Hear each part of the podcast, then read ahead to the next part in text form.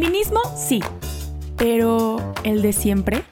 ¿Hay otras maneras de conocer la actualidad y buscar respuestas a las dudas que tenemos? Nosotras pensamos que sí y queremos que te sumes a esta conversación de no las típicas feministas. Hola, ¿cómo están? Bienvenidos a un capítulo más de este podcast No las típicas feministas. Yo soy Pau, estoy feliz de estar con ustedes y el día de hoy estoy acompañada de mi super partner, mi Fer, ¿cómo estás? Hola Pau, muy bien, la verdad muy emocionada por este episodio porque creo que vamos a sacar muchas enseñanzas y estoy emocionada. Hola. Ya sé. Sí, bueno, pues yo les tengo que platicar que nuestra invitada de hoy me da muchísima ilusión porque es una maestra a la que yo admiro mucho. Tuve dos cursos con ella sobre Edith Stein, que saben que soy súper fan. Y mucho de lo que he aprendido, mucho de lo que ha venido como calando las aportaciones de Edith Stein ha partido de esos cursos, específicamente de varias de las cosas que ella nos decía, sobre todo en el tema de las vocaciones femeninas. Entonces, es para mí un placer presentarles a la doctora Feli Merino, Feli, ¿cómo estás? Bienvenida y muchas gracias. Bueno, buenas tardes. Muchísimas gracias a vosotras por invitarme. Estoy fenomenal y encantadísima de estar aquí eh, conversando con vosotras. Muchas gracias. Y eh, bueno, y agradecida y enhorabuena por el, por el podcast, que es un, vamos, es un, va a hacer muchísimo bien a mucha gente. Hacéis una labor muy bonita. Muchas gracias. Muchas gracias. Oye, Feli, bueno, pues quisiéramos primero pedirte si te puedes presentar un poquito, platicarnos un poquito de tu trayectoria, de lo que has estudiado y, bueno, pues un poquito cómo entró Edith Stein en el plano de lo que has ido aprendiendo. Bueno, pues eh, yo empecé estudiando Derecho, en, realidad, eh, acabé, de hecho terminé derecho. la única cosa es que en quinto de carrera, de hecho yo quería ser fiscal, yo tenía durante muchos años quería ser fiscal, pero en quinto de carrera conocí a un profesor que me marcó muchísimo la, la vida, mm, me cambió, era filósofo y de él aprendí una visión de la filosofía, bueno, donde, donde yo me cuestionaba muchas cosas y él siempre trataba de, marcar el ritmo, ¿no? de responder a las preguntas. Me marcó muchísimo. Yo creo que fue él el que, el que cambió mi vocación de, una vocación jurista a una vocación filosófica.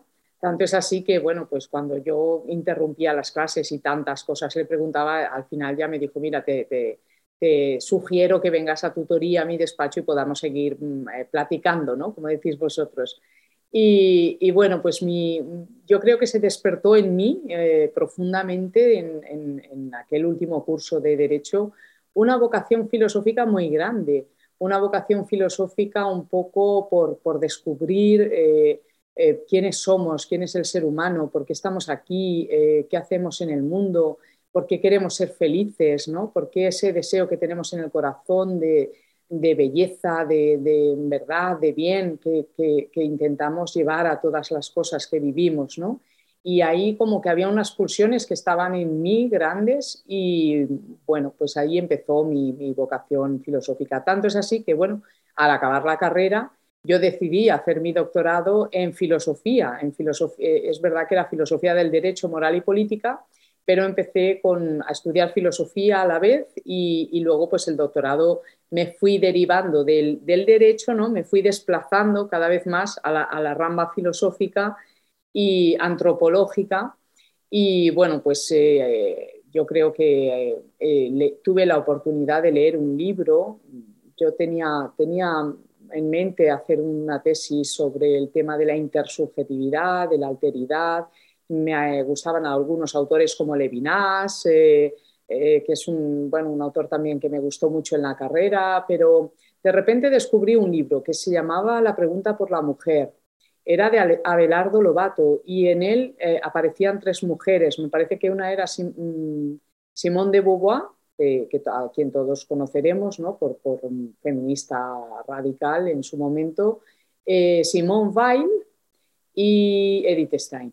Y claro, cuando yo leí toda la parte de, la vida de Edith Stein, de lo que ella había significado, de su trayectoria académica, su trayectoria existencial, ¿no? su búsqueda de la verdad, eh, su visión de la mujer, sus preocupaciones también por el, por el mundo en el que vivía, ¿no? donde ya se, se planteaban las preguntas eh, sobre si era conveniente que la mujer trabajara, ¿no? Esa, en la doble profesión de trabajo doméstico y trabajo fuera del hogar, eh, pues bueno, me, quedé enamorada, me quedé enamorada y decidí, eh, vamos, pues hacer mi tesis sobre ella. No había nada entonces en España, había muy poquito traducido. de las cosas que yo, con las que yo me encontré, solo había mm, textos pues, biográficos que casi todo venían del, ámbito carmelitano, porque los carmelitas sí que tenían muchas biografías sobre Edith Stein y todo, pero no había nada de fundamentación, de pensamiento, de cosas en las que ¿no? yo pudiera encontrar un poco de ayuda para meterme en su obra. Entonces, bueno, yo que había empezado a estudiar alemán, tuve que irme a Alemania, empecé a estudiarla, accedí a sus obras completas, sí, sí, o sea, fue, eh, fue increíble, ¿no? Y luego, pues, eh, eh, fui ahondando ¿no? un poco en, la, empezaron a traducirse algunas cosas, también conseguí algunas traducciones que se estaban haciendo al italiano, porque de su pensamiento realmente había muy poco. Y claro, el pensamiento de Edith Stein es no solamente muy atractivo, sino muy contemporáneo, muy actual, que ofrece mucha luz en muchísimos temas, pero no se la conocía realmente. Cuando yo empecé a estudiarla, solamente estaba, pues ya digo, en un ámbito más desde los estudios que habían, desde la mística, la espiritualidad, porque claro, ahí ella con la influencia de Santa Teresa y San Juan de la Cruz, que son dos de los grandes místicos eh, españoles, pues, eh, pues bueno, los carmelitas, ¿no? Como que, vieron en ella una figura importante. Pero a nivel de pensamiento y de otras cosas no encontrabas casi nada. Pero a mí en la línea de este libro, de la pregunta por la mujer, me marcó mucho, me marcó mucho una dirección a seguir entonces yo empecé a hacer mi tesina sobre, sobre ella, sobre, de hecho mi tesina fue sobre la mujer, igualdad, diferencia y complementariedad, bases para una, para una filosofía, eh, no me acuerdo el, título, el subtítulo, bases para una filosofía de los derechos de la mujer o algo así, una antropología de los derechos de la mujer, y luego eh, pues acabé mi tesina y la tesis, la tesis de doctoral, pues se amplió, ¿no? buscando pues, eh, eh, introducir el ámbito de la mujer, pero dentro de su visión antropológica más grande, porque la tesis era más amplia, era de la antropología a la filosofía política, y trataba de hacer una línea entre sus bases más antropológicas a sus bases más políticas, sociológicas, más de, bueno, pues cómo trata el tema de la intersubjetividad, cómo ahí interviene el tema de la diferenciación sexual también, la relación entre el sujeto, el individuo y la comunidad, bueno, pues, eh, eh, lo amplié ¿no? mucho a, ver esta dimensión desde el yo al otro, desde el yo al otro, que, al final es un tú, un tú diferente en el caso del hombre y la mujer, o un tú que al final se convierte en, sujeto dentro de una comunidad más amplia, ¿no? incluso hasta el Estado, porque ella también escribió sobre el Estado. Y bueno, pues así fue un poco. Luego es verdad que, que después de acabar mi tesis doctoral, pues eh, seguí estudiándola, yo me casé, bueno, he tenido cuatro hijos y a mí siempre la, la, obra de Edith Stein y la vida, ¿no? Yo que le he pedido mucho, además, que, bueno, que le he pedido su intercesión, porque recordemos que Edith Stein es mm, mártir cristiana, declarada santa por Juan Pablo II y declarada después en el 1999 por Juan Pablo II también copatrona de Europa, junto a Brígida de, Suecia y Santa Catalina de Siena, dos mujeres también, dos santas espectaculares, impresionantes. Entonces, claro, para mí esto era como, como una cosa muy grande, ¿no? Una cosa muy grande. Yo había estudiado a una mujer que de repente se ponía en mi vida eh, para que yo pudiera rezarle, ¿no? Y pedir su intermediación en tantas cosas de mi vida. Y me ha ayudado mucho, me ha ayudado a entender las relaciones personales, a entender eh, qué significa la vocación que yo tengo. Yo soy, yo soy esposa, soy madre, pero también soy filósofa, tengo una vocación, eh, me encanta mi trabajo, mi vocación es, tiene algo ¿no? que, se da al mundo. En el, fondo es una vocación de servicio porque no es sencillamente una profesión especializada como algo ¿no? por lo que recibimos una retribución, sino algo algo más grande, algo que planifica, algo que, además implica la vida entera, porque o, implica la vida entera o si estás haciendo una cosa al margen de lo que luego vives, entonces no tiene nada sentido, ¿no? Y de hecho una mujer mm, no vive estas divisiones entre la vida pública y la vida privada de, como una cosa es el trabajo y otra cosa es lo que luego vivo en mi casa con mis hijos. O, no. Entonces, la verdad es que me, enseñó mucho, eh, yo he podido recibir de ella muchísimas cosas, he seguido siempre su influencia y luego poco a poco me he ido metiendo más en problemas de actualidad, en temas de feminismo, en temas de la mujer, en temas de actualidad, en problemáticas actuales, en problemas que, bueno, en, general, en los temas de la mujer es que siempre como que me han interesado, ¿no? Han estado ahí como, como, como ojo avizor, me he mantenido, ¿no? Viendo pues todos los problemas que iban surgiendo eh, en el ámbito de las mujeres. ¿no? Y, bueno, pues me he ido metiendo en estos temas, me he ido metiendo en temas de educación también, desde la lectura de Stein. Y, bueno, pues eh, me he dedicado a escribir artículos, a hacer conferencias que me han invitado, pues he escrito bastantes cosas siempre sobre, sobre ella y realmente pues me he ido adentrando, ¿no? No sé muy bien cómo decir que, porque no he salido, ¿no? De, de esta inspiración tan grande y de esta luz que a mí me ha aportado en todos los órdenes de la vida, repito, porque no es solamente que me haya aportado luz en el ámbito académico o en el ámbito del conocimiento, sino que ha sido una cosa en todos los órdenes de la vida, vamos, sí, sí. y lo sigue siendo. Wow. La verdad es que para nosotras también ha sido una fuente de inspiración muy grande, porque no sé, yo siempre digo que así como no soy la típica feminista, tampoco a veces soy la típica católica, ¿no? Como el estereotipo que la gente tiene y tal. Y precisamente creo que Edith Stein tampoco lo era. O sea, tuvo una conversión, ella era de familia judía, los que no están tan familiarizados con su vida, obviamente los invitamos a que lean su, biografía a detalle, pero pues así, en, en cortísimo, un poquito de su historia, ella era judía, después se declaró atea, eh, comenzó a entrarle a la filosofía después de un caminar también buscando su propia vocación. Llega a esta escuela de Gotinga y, se encuentra con todos estos filósofos que empiezan a entrarle desde la fenomenología. Y la verdad es que yo creo que en esta búsqueda, y ella lo decía, ¿no? En esta búsqueda de la verdad encontró a Dios. Y también con el testimonio de la gente alrededor, tantos amigos cristianos que tenía, etcétera. Y la verdad es que em, creo que ella y su pensamiento se ha vuelto cada vez más vigente en un mundo cada vez menos cristiano y en un mundo en el que la identidad de la mujer se ha puesto, digamos, en el debate público. ¿no? En el debate filosófico de decir quién es la mujer. Y tú nos mencionabas hace rato a otras dos mujeres que hablaron mucho sobre la identidad de la mujer. Eh, Simone Weil, que creo que la hemos conocido poco, me parece también una, una filósofa súper interesante. Y Simone de Beauvoir, que a lo mejor muchas de nosotras le hemos entrado a leerla por tareas de la escuela o por curiosidad propia o simplemente porque la vemos en cada post, cada 8 de marzo, el Día de la Mujer, ¿no? Y quisiera preguntarte, en este sentido, o sea, ¿por qué es tan relevante el pensamiento de Edith Stein hoy sobre la identidad de la mujer?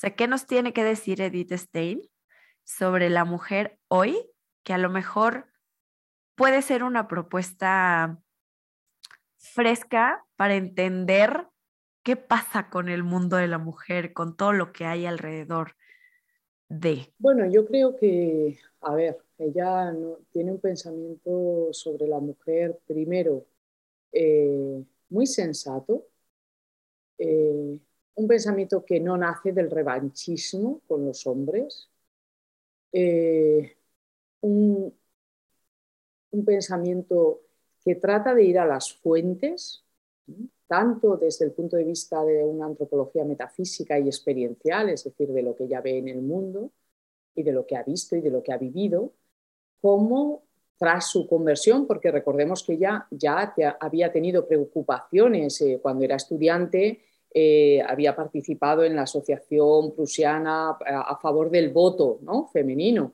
Y bueno, pues estaba en muchas conversaciones en la liga educativa, conversaciones donde ya se planteaban los temas de la, de la doble vocación y profesión de la mujer, ¿no? Si la mujer debía ¿eh? salir y poder trabajar fuera de casa y tener un trabajo, una profesión eh, que pudiera también eh, cumplir su vocación o si debía permanecer en casa. ¿no? Y esta visión, este debate de la, de la, doble vocación o profesión de la mujer ya estaba eh, en, en, ciernes y, era vigente entonces, ¿no? en su época de juventud.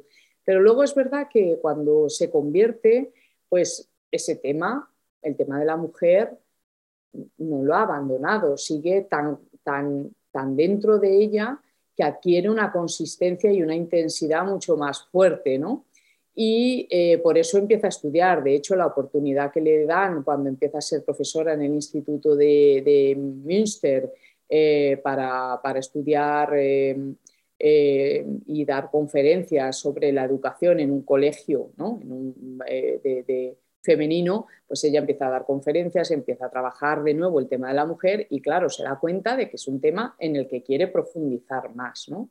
Y ella, que ya ha, vivido su propia conversión al catolicismo, dice, bueno, pues yo aquí tengo que hablar de la experiencia y, también de las fuentes, de qué dicen las fuentes originales, ¿no? los relatos del Génesis, y luego pues toda la tradición también bíblica, las cartas de San Pablo y demás, ¿no? Y va ahondando porque quiere comprender el tema bien. Entonces, em, yo creo que, bueno, que Edith Stein tiene, eh, por una parte, un deseo de, entender las cuestiones tan, eh, tan genuino, tan genuino, que precisamente la fuerza de ese deseo genuino de entender las cosas, pues a nosotros nos, nos llega, ¿no?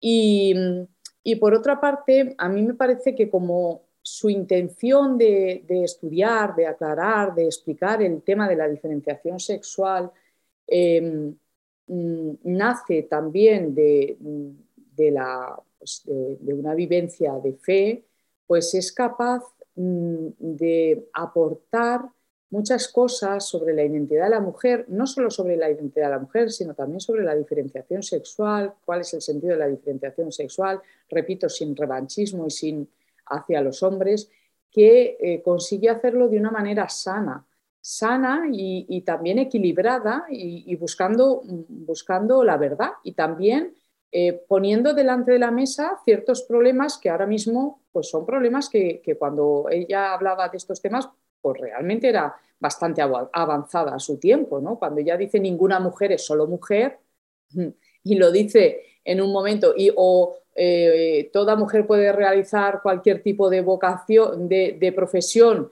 eh, y cualquiera de ellas la realizará siempre desde su especificidad femenina, desde su identidad propia, pues claro, está siendo bastante avanzada a su época, ¿no? Ella no, es, no está reivindicando un igualitarismo a ultranza, por supuesto que defiende la igualdad de hombre y mujer según el orden de la naturaleza y la gracia, porque cuando se dirige a las fuentes ella ve que los relatos del Génesis, hombre y mujer han sido creados a imagen y semejanza de Dios y por tanto ambos son iguales en dignidad. Y se les ha dado a ambos una eh, eh, identidad em, singular ¿no? a efectos de dignidad, participan del género humano, por tanto también tienen una misión que cumplir eh, como, dentro de esa participación en el género humano. Pero en segundo lugar, les ha dado también una vocación específica desde el sexo, la específica del sexo que es mm, como hombre o como mujer, en qué medida los dones y las cualidades de cada uno participan y contribuyen a crear un mundo que necesita de ambos. Por tanto, la, la diferencia es fundamental, es decir, la, igualdad no puede, no podemos defender la igualdad a costa de renunciar a las diferencias o a, costa de eliminar las diferencias. Em, y esto es importante, o sea, nosotros no hemos sabido, lo dice también el Papa Francisco, que no hemos sabido lidiar con la diferencia, ¿no? Y a veces hemos perdido de vista que el verdadero feminismo no es eh, eh, reivindicar la igualdad, sino un trato con la diferencia que sea enriquecedor, ¿no? Entonces, Edith Stein yo creo que marca mucho, eh, efectivamente, sin querer caer en, tipologías ¿eh? y exhaustivas de qué valores están en la mujer, o sea, porque ella misma dice que es muy difícil em, distinguir lo que es innato en el hombre y en la mujer de lo que debe eh, su formalización a la influencia del entorno. Que ahí parece hacer un guiño a las teorías de género, es decir, hay muchas cosas que, que podemos ver que son innatas, pero cuando tratamos de distinguir lo innato de lo aprendido a través de la cultura, pues es complicado, ¿no? Y es cierto que hay una actualización, nuestra identidad se actualiza, nosotros crecemos aprendiendo continuamente a ser hombres, a ser mujeres, por tanto no es una cosa cerrada, fija y exhaustiva, ¿no?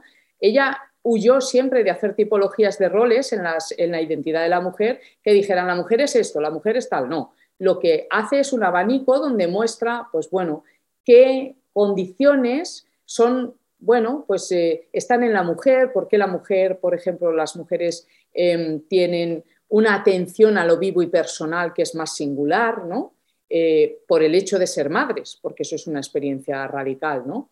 Eh, pero también hay muchas profesiones que ella concibe que cualquier profesión puede ser realizada por una mujer, pero siempre la va a realizar desde su propia identidad, que típicamente femenina pero ella no hace tipologías de roles exhaustivas. Lo que pasa es que sí marca que hay unas diferencias, evidentemente, y que la diferencia es enriquecedora.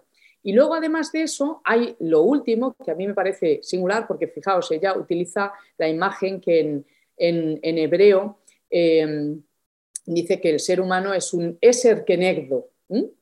Y esta imagen o esta expresión hebrea en realidad no tiene una traducción como tal. Eh, esa, esa imagen viene a decir que eh, en el fondo somos uno para el otro, el hombre para la mujer, la mujer para el hombre, una especie de imagen especular. ¿eh? Es un, el Eser Kenegdo es como, una, como, un espejo donde el otro ve reflejado, mm, reflejada su propia humanidad.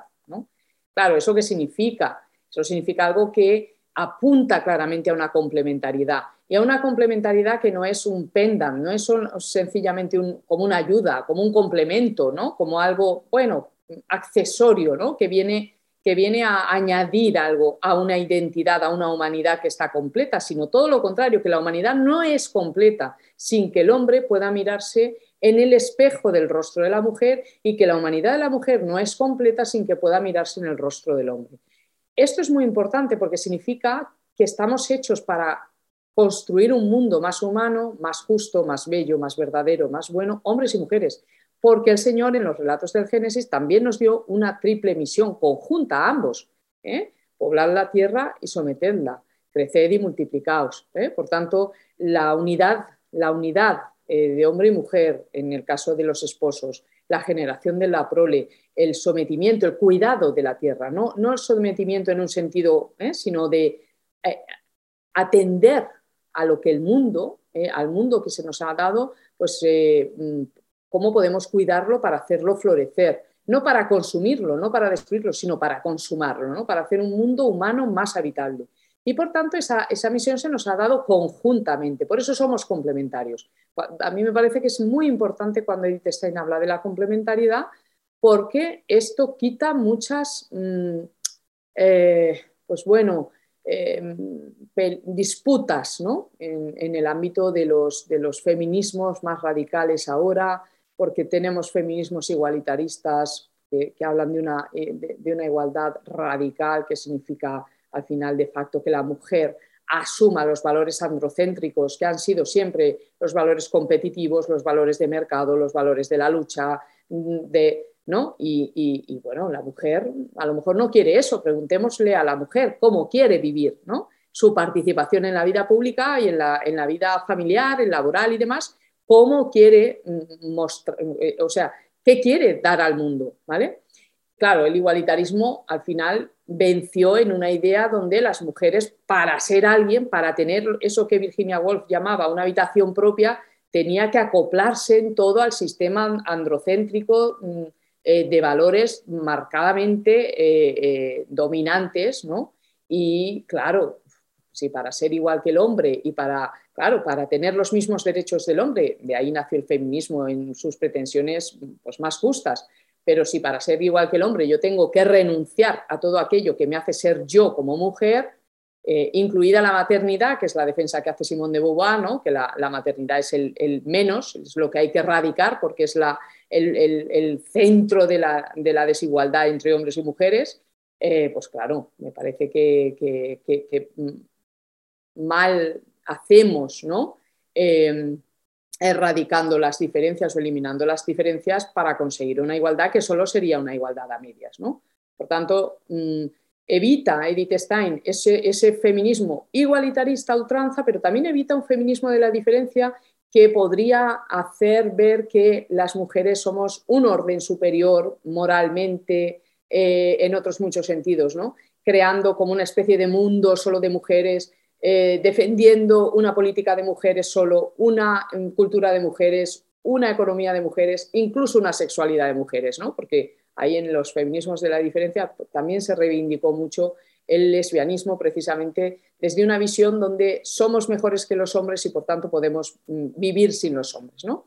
Yo creo que ella al hablar de, los tres ámbitos de igualdad, diferencia y complementariedad, pues da una perspectiva mucho más equilibrada, ¿no? de los sin juegos de poder, sino, pues bueno, a ver qué aportamos comúnmente, ¿no? Y cómo y cómo poder hacer que el mundo sea mejor también con la aportación de las mujeres. Las mujeres entraron en el mercado laboral y bueno, yo creo que una pregunta que debemos hacernos es si esa entrada en el mercado laboral ha supuesto mayor felicidad para ellas. Yo creo que una no puede, no puede eh, vivir, vivir y, cumplir la vocación sin preguntarse realmente si esto del trabajo, de lo que supuso la apertura del trabajo a las mujeres y de la posibilidad de realizar y de cumplir una vocación, se ha hecho bien, si ha sido procurando más felicidad a las mujeres o todo lo contrario. Y ahí vienen problemáticas muy actuales desde, las que yo creo que Edith Stein nos puede, nos puede dar mucha luz. ¿no? Pero,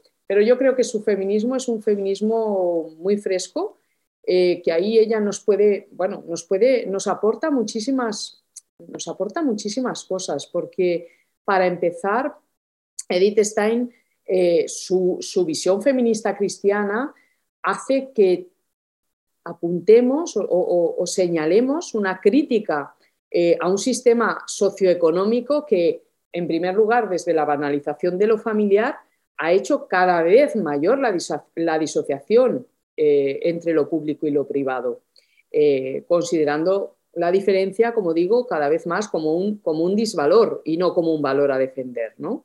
Eh, en, lugar de decir qué aportan las mujeres y potenciarlo, lo que hemos ido haciendo es eh, echando tierra por encima de, esa diferencia enriquecedora.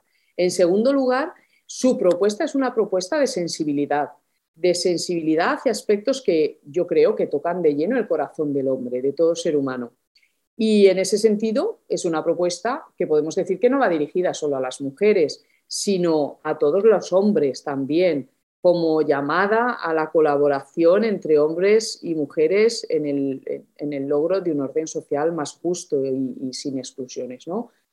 Eh, yo creo que es importante decir que hay muchos hombres que no se sienten tampoco mm, parte en este feminismo radicalizado. ¿no? Hay muchos hombres que han adquirido una sensibilidad y una conciencia de por qué tienen que ser más presentes, estar más presentes en el ámbito de lo familiar hay muchos hombres, de, hecho recuerdo cuando yo di clases que había un, hombre que estaba con su bebé escuchando las clases, ¿no? Y a mí eso me, llena de emoción porque digo, es que hay muchos padres de familia, muchos hombres que tienen una gran conciencia de que la parte del cumplimiento de la vocación de sus mujeres tiene que ver con que ellos asuman también eh, los valores del cuidado, del servicio, de la asistencia, de la colaboración en, las tareas domésticas, conjuntamente, no solo como una ayuda, sino de participación real en todas las tareas domésticas, y que lo asumen como una forma de hacer que cumplan ellos también una vocación que ha estado muy marginada, ¿eh? la del cuidado de los esposos o como padres en el, en el, ámbito familiar,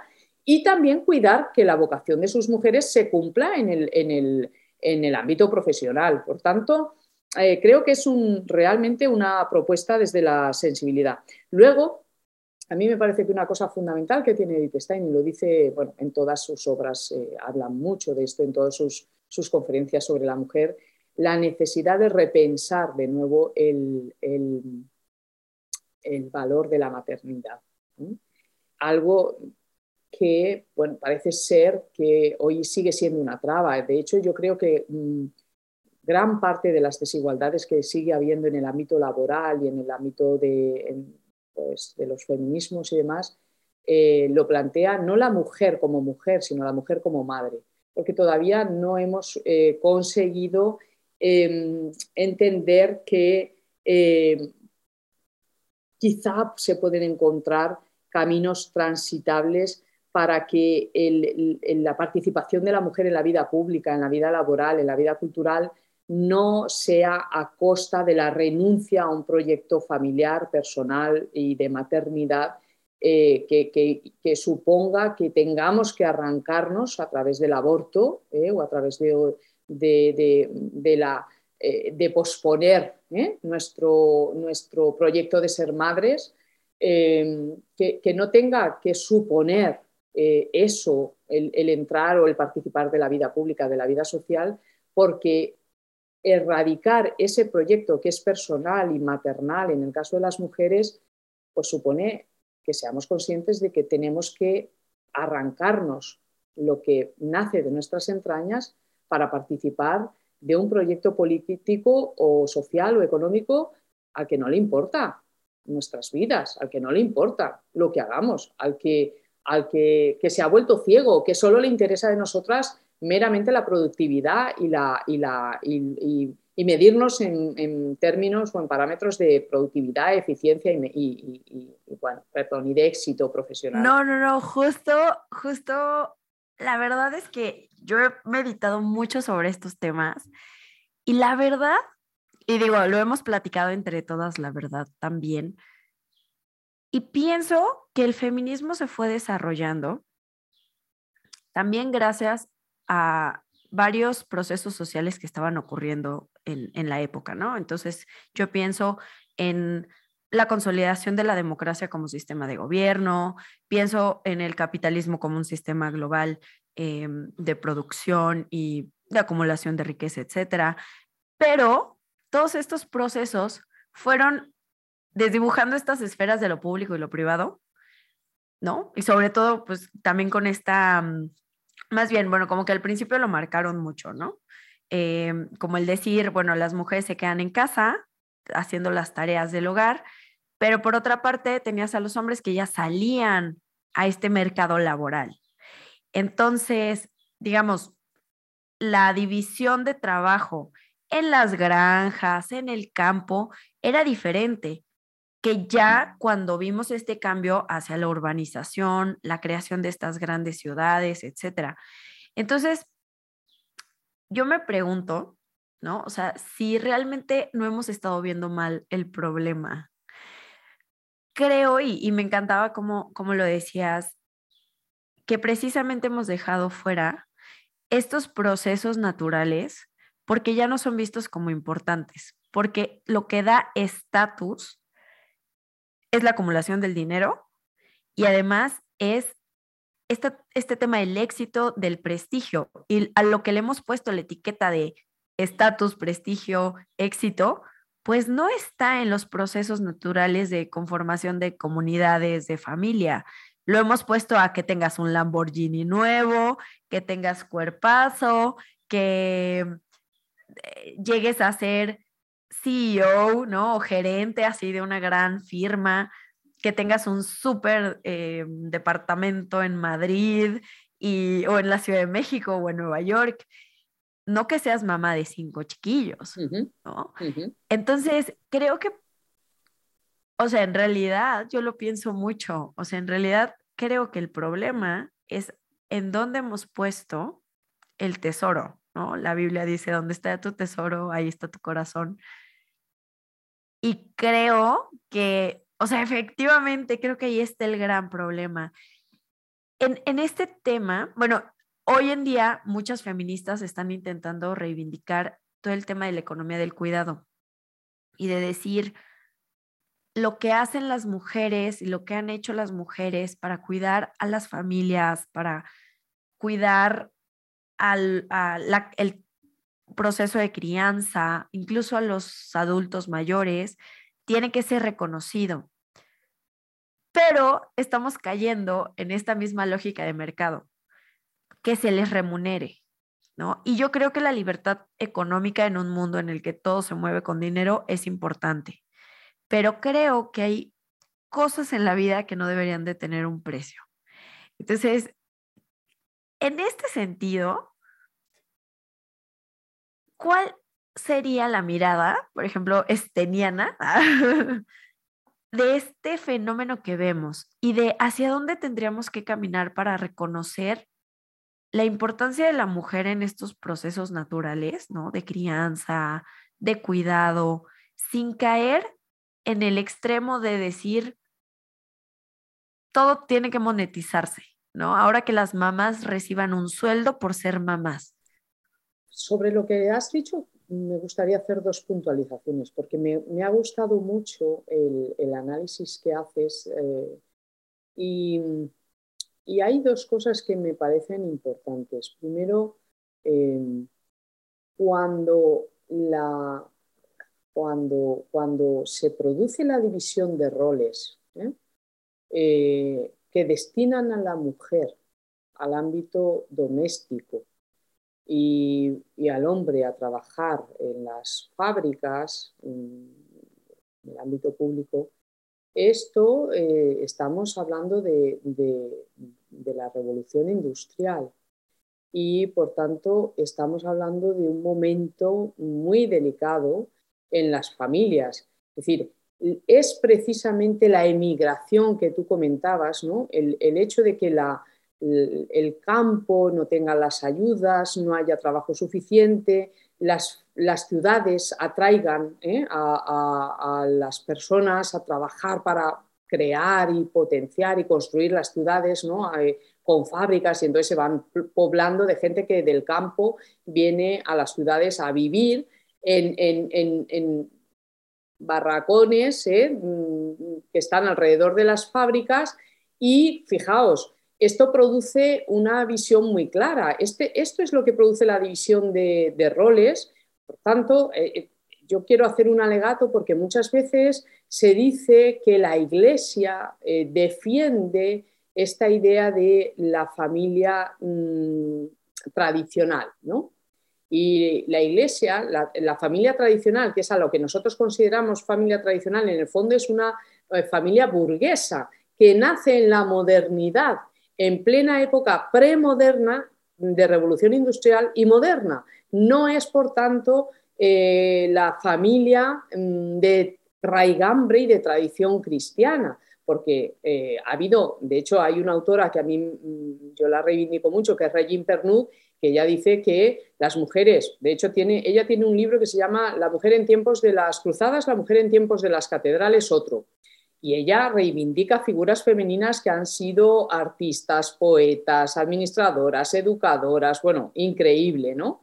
Eh, cómo el trabajo de las mujeres era valorado en épocas que, bueno, que también tenían un contexto difícil para las mujeres, pero que ahí aparecían mujeres dedicándose, mujeres médicos, enfermeras, eh, bueno, de todo, ¿no? Y, sin embargo, como a partir del entre el siglo XIII y el siglo XV, eh, con la aparición de la burguesía, esta visión de la mujer empieza a eclipsarse por completo hasta su nueva aparición eh, prácticamente en el siglo XX. ¿Qué ha pasado aquí? Pues esto que estamos diciendo, una, una visión que es la de la familia tradicional burguesa, es decir, la familia tradicional, que es cuando decimos el hombre se va a trabajar y la mujer se queda en casa a realizar sus labores, eso no es cristiano, eso es burgués. Y eso nace en un contexto determinado con el auge ya de un determinado em, sistema económico que los propios estados modernos están favoreciendo.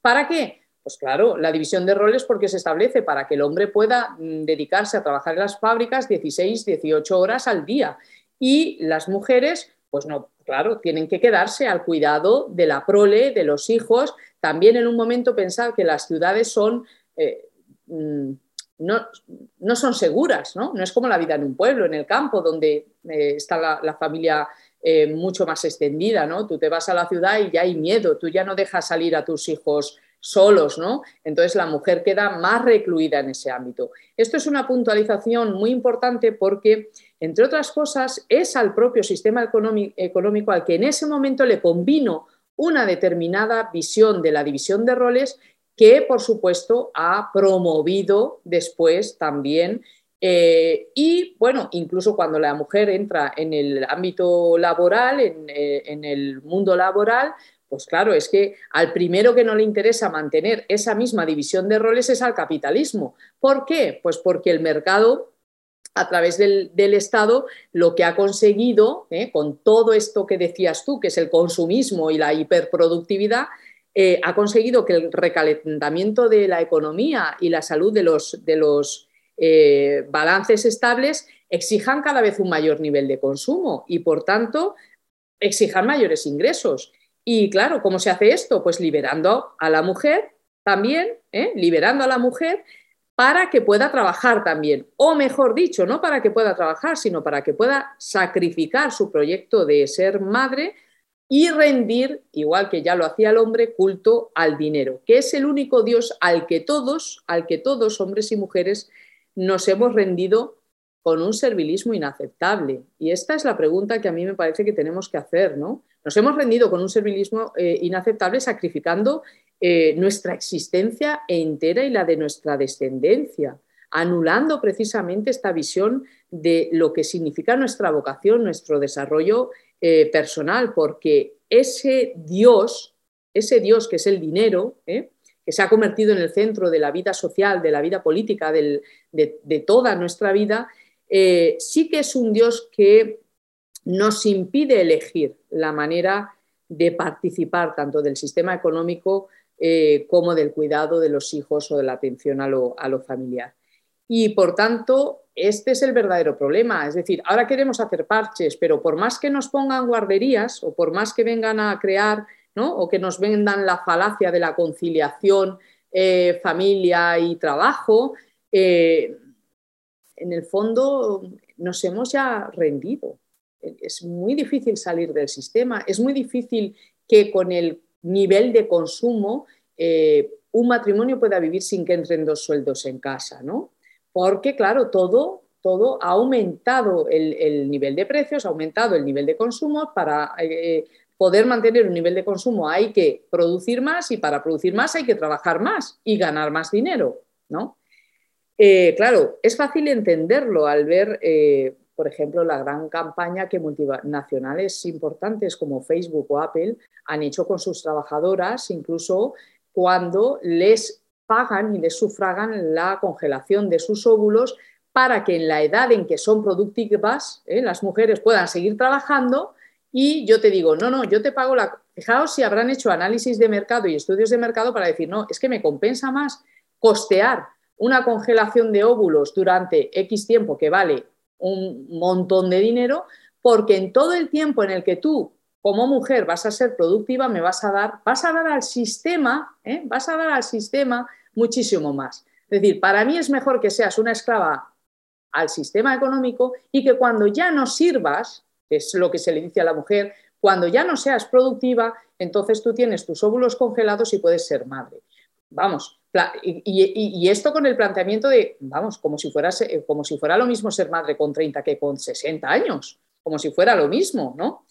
Pero esto dice mucho del sistema económico que estamos potenciando y por tanto la destrucción del tejido, no solamente de lo que tú decías, ¿no? del tejido, el cuidado de las cosas naturales, el cuidado a la tierra que se ha perdido, porque eh, nosotros venimos de una tradición, de, una naturaleza donde la tierra, eh, estamos pegados a la tierra y por tanto la tierra es un don, es un regalo que se nos ha dado para cuidarla. Igual que cuidamos la tierra, cuidamos a los seres humanos, cuidamos a nuestros hijos. La mujer eh, tiene esa sensibilidad eh, hacia lo vivo y personal que hace de ella una, una, galvanizadora de otro tipo de valores sociales, porque su servicio, su cuidado, su sensibilidad pueden ser valores no solo que son muy beneficiosos en esta sociedad, como dice Edith Stein, sino que hacen que precisamente se equilibren un poco aquellos otros valores eh, que, la sociedad mercantilista y totalmente consumista, hiperconsumista en la que estamos, están haciendo de nosotros prácticamente robots, ¿no? Eh, es muy difícil que una mujer o separada hoy con niños a su cargo eh, pueda llevar una vida medianamente mm, sana y estable cuando tiene que trabajar, entrar a trabajar a las, a las 9 y debía dejar a sus niños al colegio a las 8. Luego sale de su trabajo a las 3, pero tenía que recoger a sus hijos a las 2. por la tarde tiene que dejar de nuevo para irse a trabajar a sus hijos o, con los abuelos o con extraños. Este es el mundo en el que estamos, porque no, no vemos otras posibilidades. Y cuando llegamos a casa, ¿no? esa misma mujer separada o divorciada mm, que está sola y con sus hijos a cargo y se sienta después de una jornada de 12, 14 horas, ¿eh? Y si tiene marido, también es lo mismo, porque el que hoy eh, estén juntos en un matrimonio resulta que los dos están vendidos al mismo tipo de proceso productivo. ¿Quiénes pierden? Los niños. Vale, pierden los niños, ¿qué significa? Pues que o los llevamos a guarderías y por eso nos interesa la creación cada vez más de guarderías para dejar a los niños, para nosotros podernos dedicar a aportar ¿eh? la productividad que debemos al sistema. O, segunda opción, no tenemos hijos postergamos el cumplimiento de nuestra vocación. O, si no la postergamos, lo que hacen las empresas y el sistema económico, porque a ellos, ellos no han cambiado la forma de, de relaciones laborales y sociales en las empresas para producir esa conciliación de vida que el sistema necesitaría entre la vida laboral y familiar, sino que se nos echa encima a cuestas la decisión del aborto. Se nos dice, no, no, pero es que tú puedes abortar con lo cual la decisión del aborto se traslada a la trabajadora, a la mujer, que al final, si decide no abortar, sabe que eso va a tener como castigo el verse sola criando a sus hijos, porque no va a recibir ningún tipo de apoyo institucional. Y si no, porque además es la medida, es que tú puedes abortar, porque en el fondo el abortar solo va a tener consecuencias a nivel de conciencia, pero si tú quieres eh, ascender académicamente, desarrollarte profesionalmente y demás, pues el aborto es una facilidad porque podrás hacerlo si abortas, ¿no? Entonces, claro, o postergar la maternidad o tener que abortar, que se traslada y que se convierte en una decisión que pesa sobre tu conciencia, o mm, pues eh, congelar los óvulos para que cuando no seas productiva puedas eh, desarrollar tu proyecto familiar o ser madre, pues me parece que algo está fallando, ¿no? que las medidas no pueden venir por ahí para favorecer el cumplimiento de la vocación de las mujeres. ¿no?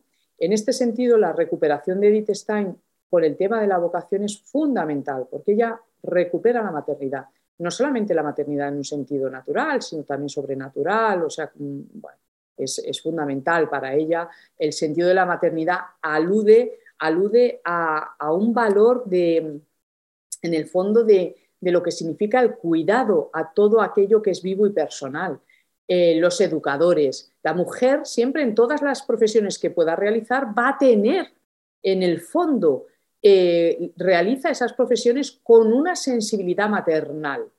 Y por eso siempre va a estar pendiente del que tiene un problema, siempre va a lidiar en un entorno, por ejemplo, competitivo de con compañeros de la empresa, va a tratar de mediar para que haya buenas relaciones. Es la que, la que galvaniza ¿no? un, entorno a lo mejor árido de relaciones competitivas o de, o de desgaste. ¿no? Es la que siempre busca resolver problemas, es la que siempre trata de cuidar, de ayudar, de si tú tienes un problema, no te preocupes que yo te ayudo, ¿no? En ese sentido, las mujeres eso lo llevan como en sus huesos, en su corazón instalado, ¿no? Y esa vocación de servicio, esa vocación de, atención al, cuidado, ¿eh? de, función de asistencia, pero que sale de su corazón, no se puede computar, como decía Fernanda, ¿no? No se puede convertir en dinero. Eh, no se puede convertir en algo remunerado, porque entonces quitamos la, dimensión de la gratuidad que tienen las relaciones humanas, que la vida en el fondo está basada en el amor y que el amor es gratuito y que eso es lo que nace de nuestro corazón.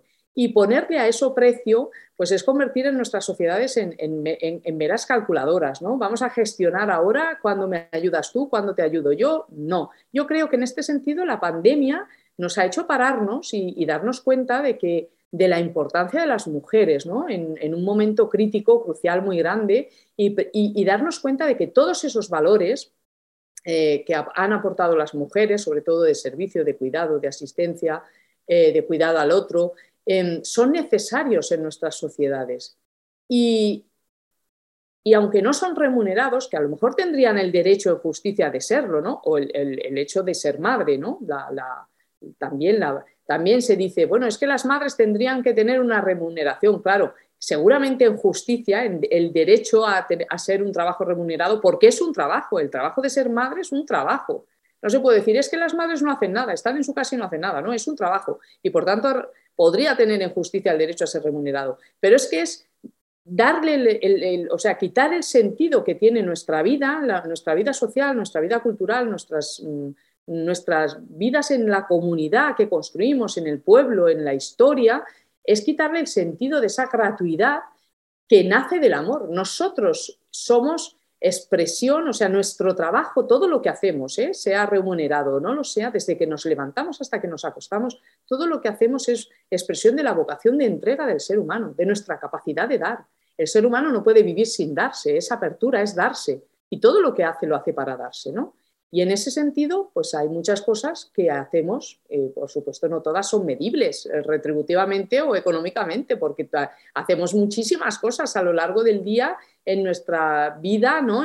con nuestros hijos, con nuestros amigos, que, sabemos que no tienen ¿eh? esta, esta, visión remunerada o economicista, ¿no? Porque eso es convertir, de hecho, las relaciones sociales o las relaciones interpersonales en relaciones manipuladoras en relaciones donde solamente hay un, doy para que me den, ¿no? Eh, doy para recibir algo a cambio. Y eso desgasta y asfixia también las propias energías eh, de las mujeres a la hora de hacer ¿no? sus propios impulsos, sus propias energías. Las mujeres siempre están, eh, tienen un impulso grandísimo de hacer cosas, iniciativas, son emprendedoras, eh, se empoderan de una forma increíble, ¿no? Porque tienen en el corazón algo que necesitan dar al mundo y dar a la sociedad. Y bueno, yo creo que en ese sentido la, percepción que Edith Stein tiene de la vocación unida, ¿eh? porque Beruf en alemán es tanto vocación como profesión, es algo que se fusiona. Es decir, para mí no existe una división entre mi vocación, el cumplimiento de mi vocación como persona y mi vocación como profesional. Por eso todo está integrado y por eso realmente no puedo vivir igual sin eh, unir esas diferentes esferas de mi vida. Yo no puedo ser filósofa y hacer teorías sobre una vida que luego no soy capaz de vivir, ¿no? Porque me, eh, fractura, me fractura el corazón. Y yo creo que en eso las mujeres tenemos mucho que, mucho que por lo que luchar en este sentido, ¿no? Porque el, el ser humano vuelva a recuperar una dimensión integral una dimensión unitaria desde la que nazca el, trabajo humano, el trabajo bien entendido, el trabajo como servicio, como obra, como contribución a la obra, a la gratuidad, al amor y sin fracturas, sin divisiones, sin máscaras, sin ponernos, pues ahora me pongo la máscara del trabajo en la empresa, luego me pongo la máscara de los niños, luego me pongo la máscara de irme a tomar un vino con mis amigos, porque no somos máscaras. Y estamos en un mundo narcisista donde cada vez se potencia más que las identidades se dividan, se fracturen y que vivamos en medio de máscaras, eh, viviendo eh, y haciendo lo que se espera de nosotros. Ahora tengo que hacer esto porque de mí se espera esto, ahora tengo que hacer lo otro porque de mí se espera esto. ¿no? Tenemos que recuperar una dimensión donde el, ser humano recobre su dimensión unitaria eh, desde el único centro desde el que es posible recuperarlo, que es el corazón del hombre. Y el corazón del hombre donde el Señor, Dios, ha puesto su sello para decirnos que nosotros somos creados a su imagen y semejanza de Dios y que somos un sello de la divinidad, únicos e irrepetibles. Y por eso tenemos una vocación que es humana, otra que es sexuada y otra que es individual, porque como individuos damos al mundo cada uno aquello que es lo mejor de nosotros mismos, desde nuestra... Mm, eh, desde ese sello personal. ¿no?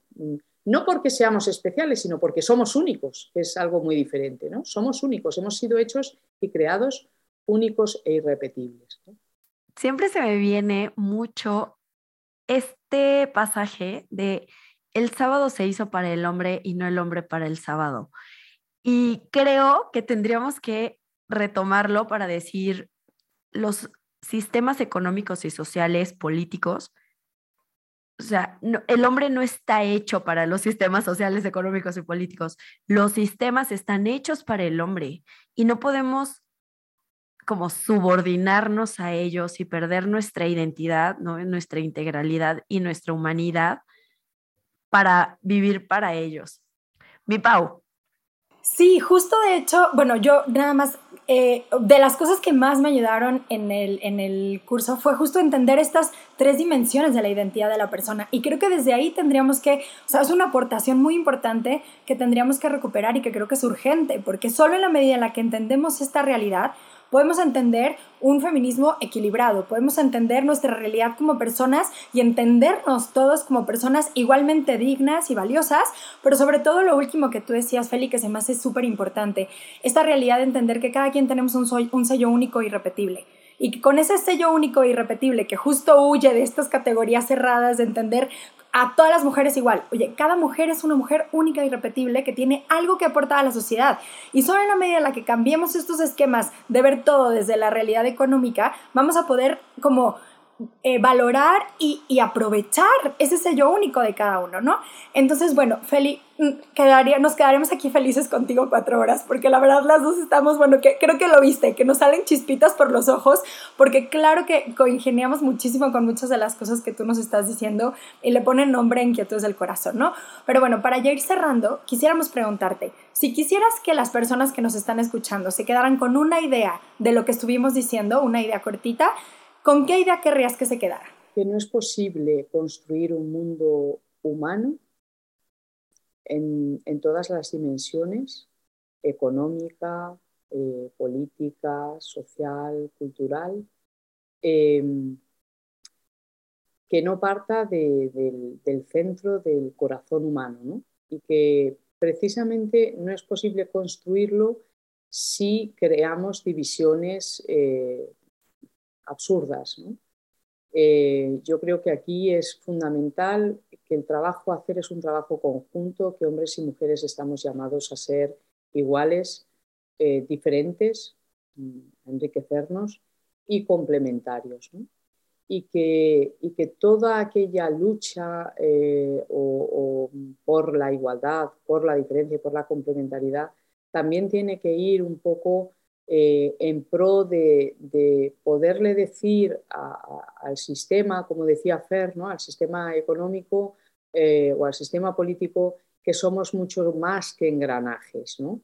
que somos mucho más, que podemos dar al mundo mucho más y que lo importante es cambiar la mirada y que se nos pueda precisamente eh, abrir un mundo donde nosotros, mm, hombres y mujeres, podamos sentirnos apoyados en la construcción de, un mundo eh, familiar, político, social, pero sobre todo donde la vida familiar no tenga que ser la renuncia, la vida de la maternidad no tenga que ser la renuncia para apostar por un proyecto eh, de, de, cumplimiento de la vocación profesional que siempre sería un cumplimiento a medias, ¿no? Porque si al final lo que, la parte a la que se renuncia es parte de lo que llevamos en el corazón y, de lo que, y que tengamos que arrancarnos eh, lo que llevamos en nuestras entrañas, que son nuestros hijos, o tener que postergar el proyecto de maternidad o, tenerlo, o tener que renunciar a él porque en las empresas nos dicen que si te quedas embarazada te van a echar o todo este tipo de cosas, me parece que no habríamos logrado realmente un verdadero feminismo. El verdadero feminismo es el que lucha eh, por la mejora y por la felicidad de las mujeres. y, en ese sentido yo creo que tenemos que seguir preguntándonos quiénes queremos ser, qué queremos aportar al mundo y cómo hacerlo. Cómo hacerlo diciéndole al sistema que precisamente no somos engranajes suyos, no, no somos piezas de un sistema que al final acaba midiéndonos solo en términos de productividad y de, y de eficiencia. ¿no? Somos mucho más y bueno, el consumo ha hecho mucho daño, el consumismo ha hecho mucho daño. Esto también trae, tiene mucho que ver con, con, la revolución de mayo del 68. Eso trajo muchas consecuencias en el ámbito de la liberación de las mujeres, que ha tenido consecuencias en otros sentidos. Porque el problema de hoy es que el hombre huye de toda concreción. El problema del hombre contemporáneo em, como decía antes Fer, ¿no? el hombre no está hecho para el, sábado, sino el sábado para el hombre. Yo creo que al final ahí hay una eh, pequeña trampa, ¿eh? una pequeña trampa cuando decimos que, bueno, que el sistema social deberían estar hechos para promocionar la, dignidad del ser humano y no, y no al revés, ¿no? que no fuera el ser humano un engranaje. Pero ahí hay una pequeña trampa porque eh, en el fondo los seres humanos hemos cambiado y huimos del sistema social, huimos de todo aquello que nos, que nos parece que es permanecer en un cliché que no aceptamos. No nos sentimos cómodos en los, en los eh, estereotipos. Mayo del 68 produjo eso y de hecho la posmodernidad es una consecuencia de aquella revolución que ha hecho que el hombre contemporáneo viva huyendo, mm, no queriendo eh, asumir pues, ni lo que significa el compromiso de una vida familiar, de la fidelidad, de unos hijos, de un trabajo, em, de, vivir en un determinado lugar. ¿Por qué? Porque todas estas cosas, que es la concreción de la vida, suponen sufrimiento. Y el hombre contemporáneo huye porque ha cambiado tanto su percepción de los estereotipos que cree que no debe estar encasillado en ninguno de ellos. Pero al final, ¿qué produce eso? Que no sepa dónde va, que no tenga un fin, que su vida no tenga sentido, que solo tenga sentido como mera huida. Hay que seguir corriendo. ¿eh? No sabemos hacia dónde, pero lo importante es correr, ¿no? Y, claro, ahí pierde eh, mucho la dimensión de para qué estamos hechos, ¿no? Eh, yo creo que, claro, si hasta huye de su propio cuerpo, si hasta al final la propia identidad sexual es algo que podemos elegir en función de cómo nos sentimos y de las circunstancias y de cómo en cada momento nos encontramos, pues claro, eh, se convierte en una huida sin vuelta atrás. Y, eso es un bucle que para el hombre contemporáneo hace que, que no, o sea, no queriendo, no queriendo entrar en la trampa del sistema económico al final acaba escabulléndose, pero huyendo de todo y quedando encerrado en, unos mm, márgenes solipsistas donde no se entiende ni a sí mismo y donde no sabe vivir. No sabe vivir porque está continuamente huyendo de sí mismo y de aquello que le produce sufrimiento. Y lo cierto es que las cosas producen sufrimiento, pero el sufrimiento o el dolor o las penalidades de una vida familiar o de tener hijos o del compromiso hacen que la vida crezca, no que mengue. ¿eh? Por eso el individualismo es muy negativo. Por eso estamos en sociedades donde lo que el trabajo que vosotras hacéis, y ahí me parece muy importante recalcar esta idea, que no somos engranajes de los sistemas políticos, pero que ayudemos nosotros humanamente, cada uno, y desde, desde opciones comunitarias, que ayudemos al sistema a generar políticas distintas que reconozcan nuestro valor, que reconozcan la importancia de vivir de otra manera, porque lo que tenemos que mostrarle al sistema político y económico es que es posible vivir sin consumir tanto, sin producir tanto, dando más, ayudando a los demás, porque, porque el excedente económico y de productividad es tan grande que es posible vivir de otra manera. No es necesario vivir solo consumiendo, consumiendo, ¿no? Entonces, tenemos que ser nosotros los que ayudemos al sistema a generar nuevas alternativas. Y claro, si nos encerramos en visiones individualistas de cada uno lo que quiere hacer con su egoísmo y encerrado en su mundo, pues no vamos a ayudar a que esa visión de que eh, eh, el, sábado es para el hombre y no el, el, hombre para el sábado, pues se construya verdaderamente desde una humanidad nueva, ¿no? Yo creo que ahí, bueno, mm, Dios hace nuevas todas las cosas, eso por supuesto, el Señor hace nuevas todas las cosas, pero que nosotros nos ponemos en sus manos también para que ilumine y le pedimos a Edith Stein que ilumine nuestras vidas y nos haga generar generar posibilidades nuevas, alternativas nuevas, que se hagan políticas nuevas, políticas de conciliación, que lo que necesitamos no es que, no es que nos den más facilidades para abortar o que nos den más guarderías para desembarazarnos de nuestros hijos o que nos permitan más fácil el aborto ¿eh? Eh, o para desembarazarnos de nuestros maridos lo más rápido posible. No, queremos una vida grande, queremos, las mujeres queremos luchar por una vida grande, por una, por una vida donde podamos apostar plenamente por la felicidad integral en nuestros trabajos, en nuestra profesión y que eso no es incompatible con la atención y un cuidado a una familia, porque todo sale del amor, tanto en la profesión, la vocación profesional, como lo que hacemos en nuestra familia, que no deja de ser trabajo. Una madre no deja de ser madre nunca, ni en vacaciones, ¿no? Siempre es, y es entendido como el mayor de los trabajos, porque la madre, como dices, bueno, pues ahora dejo de ser madre, no, es, imposible, ¿no? y eso nace del corazón humano, que es el amor, ¿eh? el trabajo es expresión de la vocación de entrega del ser humano, que en definitiva es el amor. Si quisiéramos ahondar un poquito en todos estos temas, ¿qué libros, cuentas, eh, documentales, podcast eh, nos recomendarías? Libros, por ejemplo, de Edith Stein, el libro de la mujer, mm, me parece súper complementario con el de la estructura de la persona humana. Son dos libros que confluyen mucho en una visión del hombre, de la persona humana, de la educación, de la mujer. ¿eh? El, segundo es antropológico, el primero es más sociológico, pero también eh, va a las fuentes, a las fuentes originarias del tema de la mujer. En, el caso de Stein son dos temas eh, esenciales y fundamentales. Eh, por otra parte, yo, por ejemplo, mm, os invitaría, porque yo soy eh, colaboradora em, asidua del portal de la red de, noticias católicas Aletella. No sé si la conocéis. Sí, sí, claro. Es un portal católico de noticias. Y, casi todos los artículos que yo he publicado ahí, que son de muy variados temas, pero casi todos, bueno, hay algunos sobre la educación, pero casi todos tienen que ver en algo con la mujer. Y son artículos cortitos, pero yo os los recomiendo porque algunos temas son incisivos, son aspectos que se tocan de las relaciones entre hombre y mujer, o de la mujer solamente, o de la educación, o de, o de por ejemplo, hay uno sobre los anillos inteligentes, ¿no? de, que, estaba intentando sacar eh, Apple, eh, hay otro sobre eh, la visión de la mujer en Latinoamérica, cómo ha crecido, hay algunos sobre mm, el aborto, mm, sobre la visión del trabajo, también siempre hay, eh, os, podéis fijar cómo incluso cuando yo hablo en estos artículos sobre los temas, siempre hay una visión femenina en ellos, que es la mía, claro, que es la mía, ¿no? Eh, porque uno no apuesta desde una abstracción y uno no escribe sin, tener en cuenta lo que vive, ¿no? Entonces, para mí mi vida es fundamental en lo que escribo. Y siempre en todos los temas que están relacionados con la mujer, yo creo que podéis encontrar luz. ¿Y tus libros hay forma de poderlos conseguir, Feli? Bueno, hay libros que son libros colectivos. Eh, de hecho, yo tengo dos libros que no hemos podido hablar mucho sobre las consecuencias de mayo del, 68 en el tema de la liberación de, la mujer y de, la revolución sexual, que tuvo muchas consecuencias. Este es un libro que, publiqué junto, junto, a mi marido eh, para conmemorar los 50 años de la Revolución de Mayo del 68. Se publicó en el, en el 18 ¿no? y se llama Cuéntame cómo te ha ido.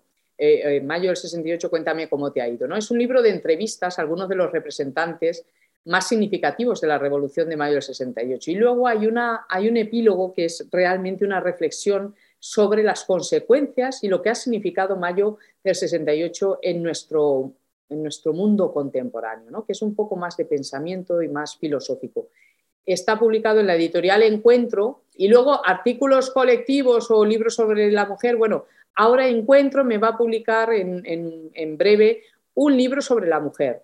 Yo me pongo a vuestra disposición para si queréis que os lo presente porque ese libro va a recoger eh, la actualidad del pensamiento de Edith Stein. No es tanto un, hurgar o no, profundizar sobre, sobre ella a nivel filosófico, sino ver en qué aspectos ella tiene una visión que ofrece luz para problemas de la vida contemporánea, ¿no? de los problemas de actualidad.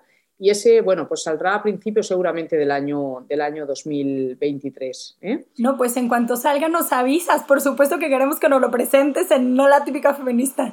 Claro, ese tema, ese libro toca el tema, el problema de la secularización, toca el problema del diálogo entre fe y razón, toca el problema de la educación, que es muy actual, toca el problema de la mujer toca el problema de, Europa y, de, cómo Edith Stein nos ilumina en nuestro modo de mirar Europa y de construir Europa.